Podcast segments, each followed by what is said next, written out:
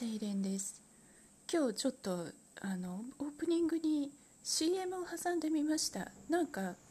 CM が入れられるらしいんですけれどもどういう風になるのかちょっとやってみないとわからないのであのー、ご不自由な点もあるかと思いますけれども一度お聞きいただければと思います。さて今日はですねうんと何からいこうかっていう話なんですけどもレベルアップハングル講座毎日やっている NHK のラジオでやっているハングル講座をと私は復習なんですけれどもあるお友達と一緒にあの毎日同じ単元を一緒に勉強しています。で今日は23課列車の案内放送を聞き取るっていう単元でした。この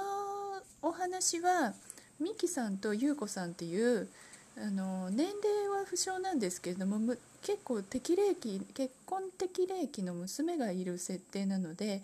40代50代くらいの人だと思いますミキさんとユウコさん。40代後半アラアラフィフあたりの2人組があの韓国に行くというお話なんですけれども韓国に初めて行くで言葉が通じるか自信ないとか言ってるんですけれどもあのテキストの中ではベラベラのベラベラでございます。あの私も割と話せる話せる方ではございますけれどももうそれでもありえないくらいあのパン丸というか日常会話タメ口の日常会話がベラベラにうまい2人でこんだけ上手だったら何にも苦労しないじゃんと思いながらもなかなかにシナリオが面白いのであの楽しく聞いている話であります。でこの2人ソウルあのソウルに初めてソウルにっていうか韓国に初めて来てソウルに着いてミョンドン東大門ショッピングしたりなんか漢方医院とか行ったりしてであの今回はプサンに行くために中央線チュンアンソンの案内放送を聞いているっていう回なんですね。列車の案内放送を聞き取る「ヨルチャアンネファンソヌルトゥッタ」っていうやつですね。私昨日の漢方漢方院ハンウィオンの時はあのろくに発音できなくてあのサボっちゃったんですけれども難しい単語がすごい多くてあの健康上のねあの血液循環とかねヒョレクスンハンヒョレクスナンとかなんか難しい単語が出てきたのでちょっと泣いちゃってあんまり練習できなかったんですけれども列車の案内放送はですね実は私 YouTube で韓国の列車のモノマネっていうのを1人でアカペラでやったということがございましてなんでそんなことやったかっていうと分かんないんです。なんかやってみたいやなんかねやってみたくなるあのか感覚が韓国の列車にはあります。ね、韓国の列車はあのファンファンファンファンファンファンファンファンファンファンファンファンとかいうあの韓国の民族音楽っぽい曲が流れて案内放送が始まるんでございますよ。はい、でこのテキストのちょちょっと案内放送の部分だけ真似しますけどイボ「日ンサンニ三グミにだネイシルムヌンウェンチョグミにだ」とか言ってるんですけれどもこれ結構私暗記するほど練習したのでちょっと真似してやってみましょうかね。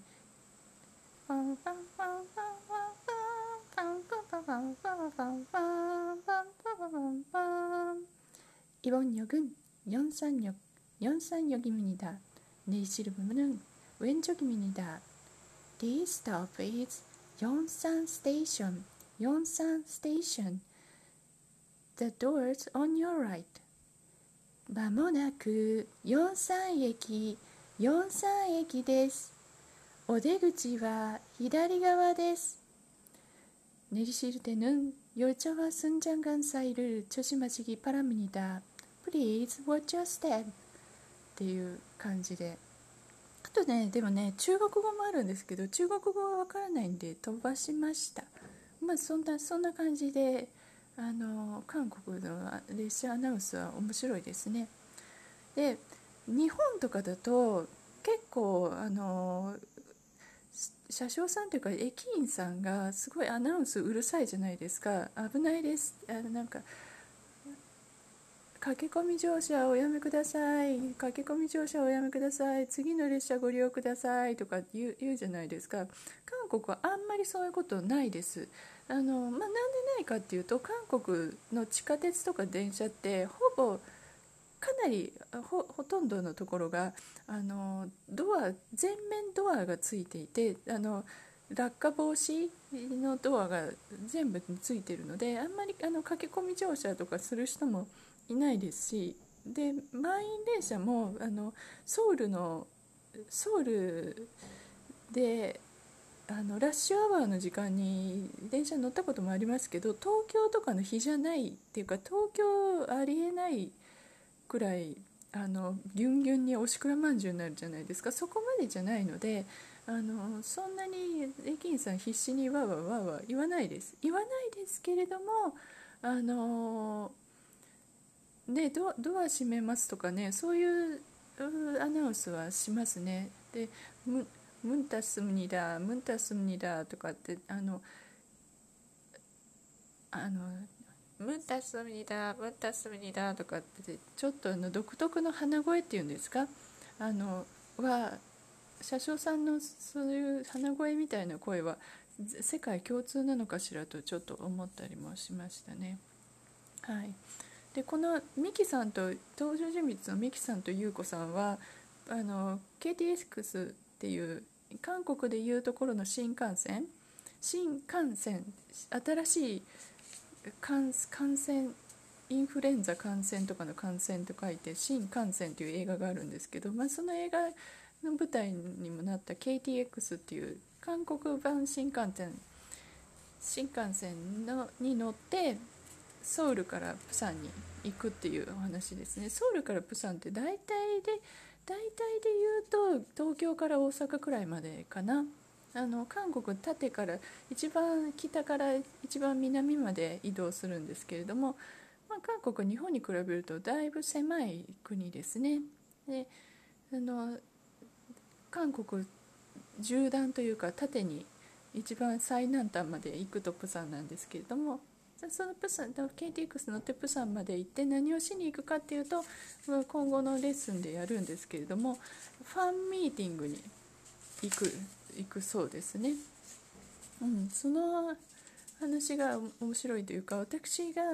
この間1月まだ今年だねまだ今年だわまだ今年の1月にソウルに着いてソウルから KTX に乗ってプサンに行くっていうことを初めて経験したのでなかなかに感慨深いものがありますね。その時の様子とかずっと全部ビデオに撮って移動したんですけれども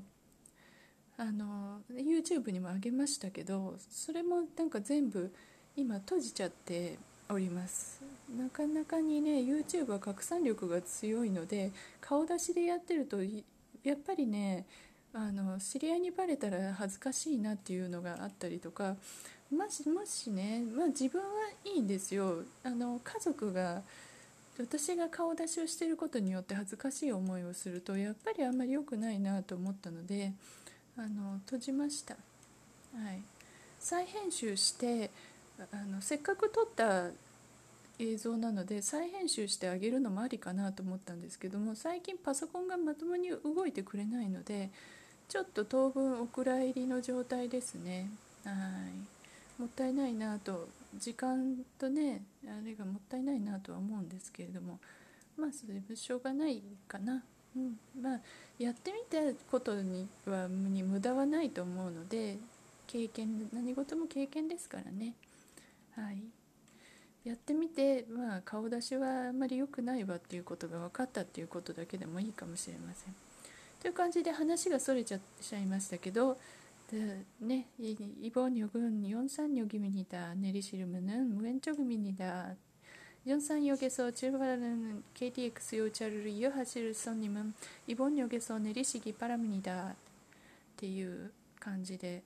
何でも興味を持って暗唱する回数が多いとこうやってスラスラ読んだり喋ったりできるんだなっていうのが思いましたね。 はい。あの以前あの韓国語の勉強に関する本で読んだことです。あのすごく印象に残ったことがあるんですけれども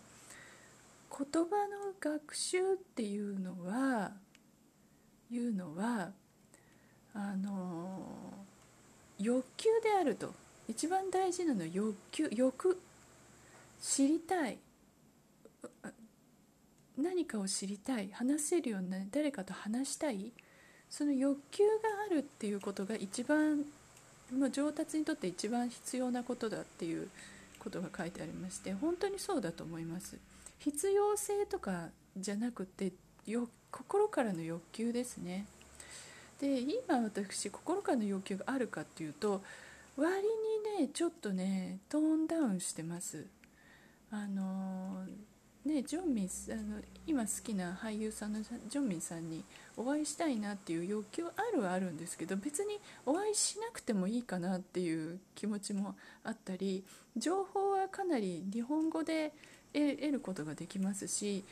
あの前の推しさんの場合は自分が韓国語を勉強しないと絶対に得られない情報だったのでやるしかなかったんですけれども今はあの人気ジョンミンさんは人気俳優さんですので韓国語で情報出ても1日以内に誰かが訳してるっていう現状ですのでうん欲求がちょっと少ないかなっていう感じがしますね。これをなんとかあのもう少し知りたいやりたいという欲求段階まで持っていけるといいんですけれどねまあまあ楽しくやってますわ。そんな感じでハングルの勉強は今日やりましたよっていうお話でした。今日見た映画のお話毎日韓国映画1本のやってます1本見てますけれども今日見た映画は「ミス・ワイフ」っていう映画です。ミスワイフね。と主演がオム・ジョンファさんオムジョオムジョンファさんとソン・スンホンさん。オム・ジョンファさんは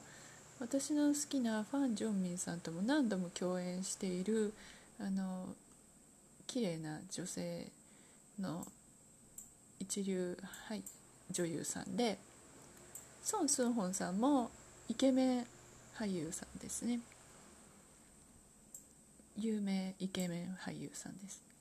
どんな話かっていうとオム・ジョンファさんがキャリア弁護士なんですよ。バリバリのバリキャリの独身まあオールドミス弁護士なんですけれどもその方がある日事故で死んじゃって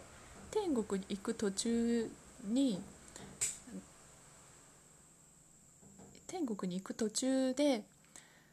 もしあの別の人生を1ヶ月だけ生きたらあの元の弁護士のその人生に戻してあげるっていうなんか条件を言われて生き返って全然別の家庭で過ごすっていう話なんですね。で弁護士バリキャリ独身弁護士から貧乏な家の2人の子持ちので旦那さんがいてね4人家族っていうところに生まれ変わってるんですけれども、まあ、あのバリキャリの金持ち弁護士が貧乏人の家に行ってあのドタバタみたいなそんな話です。まあまああのー、何にも深いこと考えずに見れる娯楽作っていう感じでしたね。うん。面白かったし良かったしちょっと笑いあり涙ありみたいな感じで。ただねあのでこれ何で見たかっていうと異常に評価が良かったんですね。あの星が UNEXT で星が4つとかついてましてあのかなりいい評価が出てるので見たんですけれどもまあいいいい映画だと思います。あの終わり方もなんかね続きを感じさせるような感じで良かったんですが私はそうだな3.5くらいかな。あの悪い部分はね特にねないないんじゃないんですけどもあの旦那さんがイケメンすぎる。あの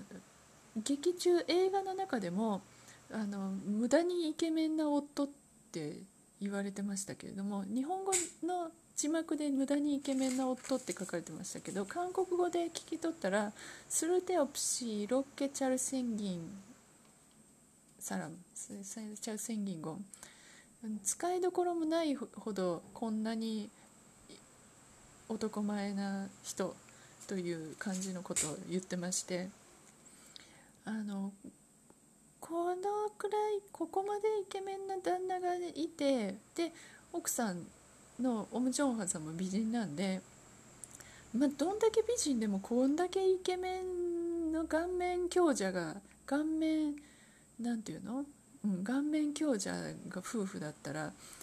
貧乏でも相当楽な地位につけるんじゃないのって思うくらいちょっと反則だなと思ったのであの私としてはもう普通旦那さんももう普通としか言えないぐらいの旦那さんにしてもらえたらもっと面白かったかなっていうあの現実離れしたいイケメンなので、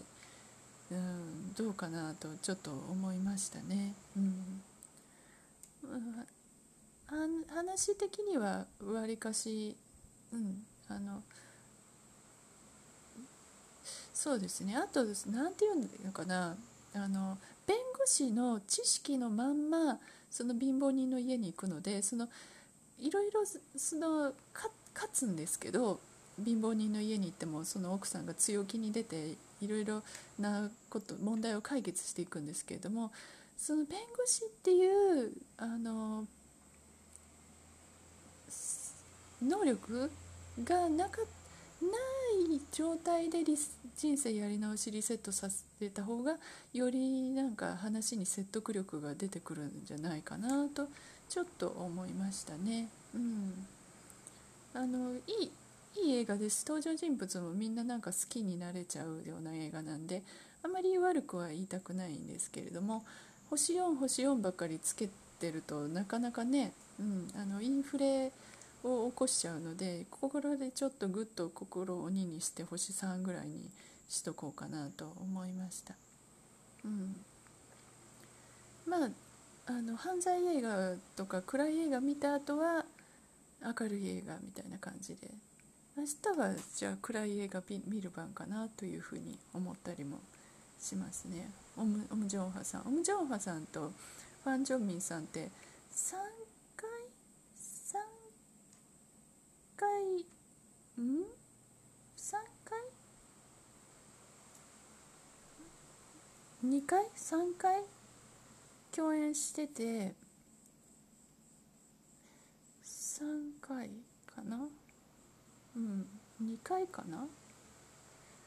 うん、なんだっけ？もしかして1回見落としてたら私もまだまだだなごめんなさいって感じですけれども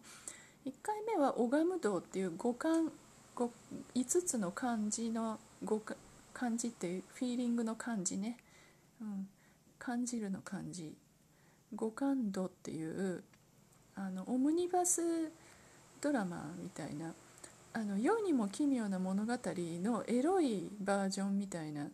エロい話みたいなのの5つの話のオムニバスにオム・ジョンファさんとあの出てますね。そこでファン・ジョンミンさんはもちろんファさんとはじゃなくて別の女優さんと非常に非常にあの激しいベッドシーンを変態的なベッドシーンを繰り広げておりますのでまあ必見あの話は面白くないんですけれどもベッドシーンは必見ファン必見っていう感じですね。あのまあまああのまあファンじゃなかったら見ないだろうっていう話ですけれども、うん、っていうのとあとはあの「ダンシング・クイーン」っていう映画にオム・ジョンファさんとファン・ジョンミさん出てますね。ダンシング・クイーンはあの本名が役名でオム・ジョンファとファン・ジョンミンで出てるんですけどもこの映画はもう本当本と好き。もう超好きな映画ですのでもう楽しい笑ってまさか泣けてみたいな感じの映画で文句なくこうの映画ですのでもうそれはぜひとも見ていただきたいんですけど雰囲気としてはそのダイシング・クイーンもあの今日見たミス・ワイフ、ま、似たような感じコメディコメディファミハートフルストーリーみたいなやつですね。うんまあ、毎日こんなんばかりだとちょっとショック当たり起こすかもしれないんですけれども韓国ノワールばっかり見て気持ちがすさんできた時にはそういうこういう映画を見るのもおすすめですね。という感じで今日の映画でした。昨日ねあのブログを久しぶりに更新しましたもうここのところ何ヶ月もブログというものを書く気に全然なれなくって筆が止まっていたんですけどもどこで何を書けばいいのかも分からなくって。でもとりあえず何も考えずに全部どんなトピックも入れていくブログを1個設定しましてそれにやってこうかなっていう気持ちが決まりつつあります。ちょっと引っかかるのがドメインが元押しの名前をもじったドメインなのでで元押しの写真とかも結構初期の頃バリバリ使ってたのでそれがねちょあの気が引けるところなんですけれどもあそうね。元押しの名前自体は一切入れてないので検索でかかることはないと思いますしうーん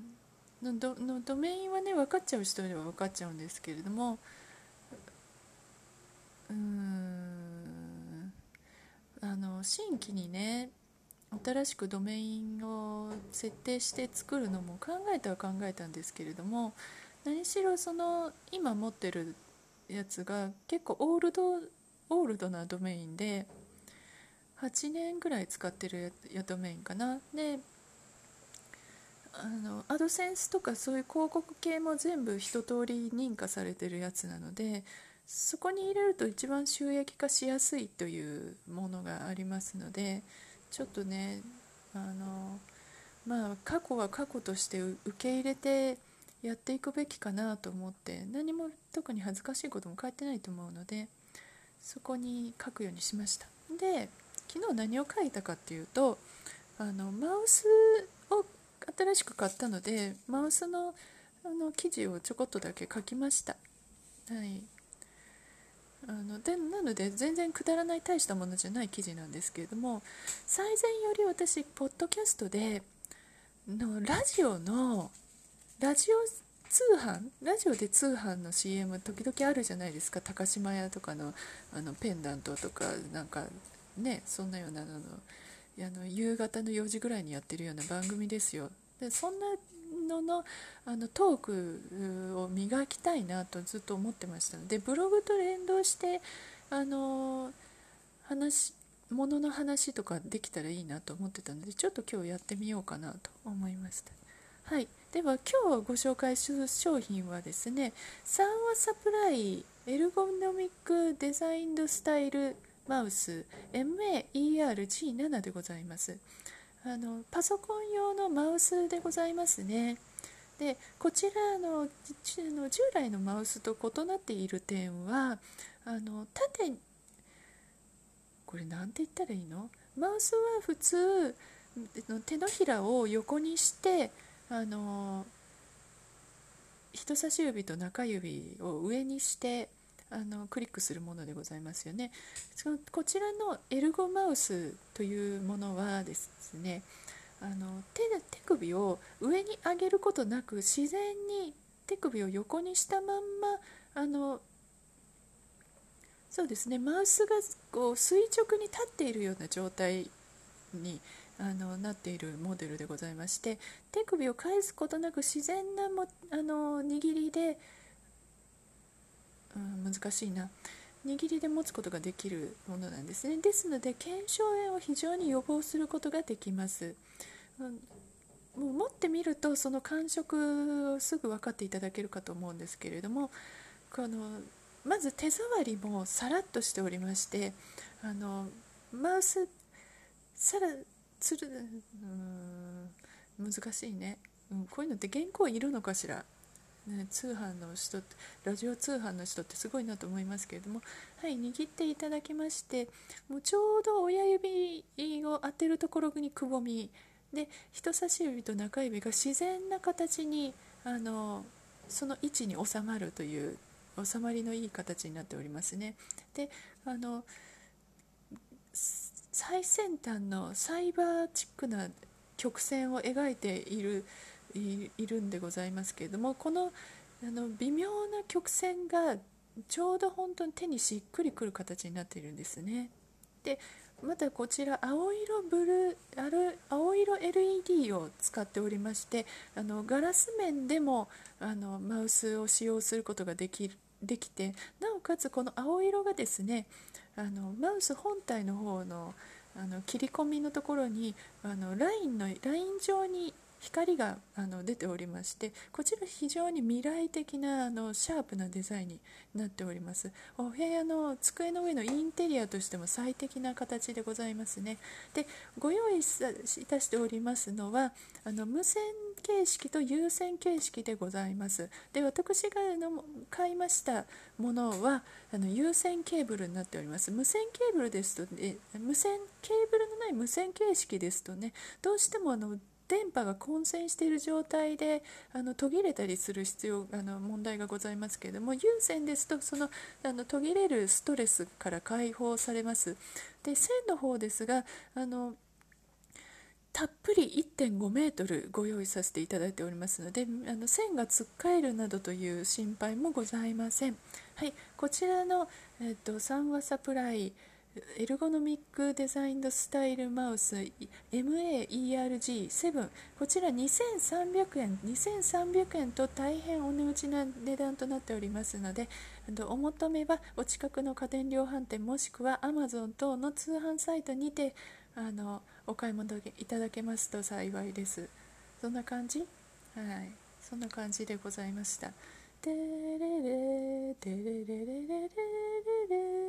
っていう曲みたいな曲とかと流れるといいですね。はい。こんな感じで今日のもののご紹介でございました。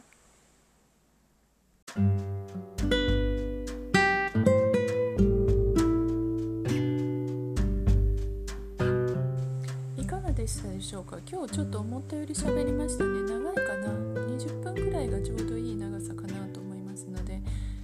かしたらちょっと長長いとお感じになれる方もいるかと思いますけれどもまあ試行錯誤中なのでご了承ください。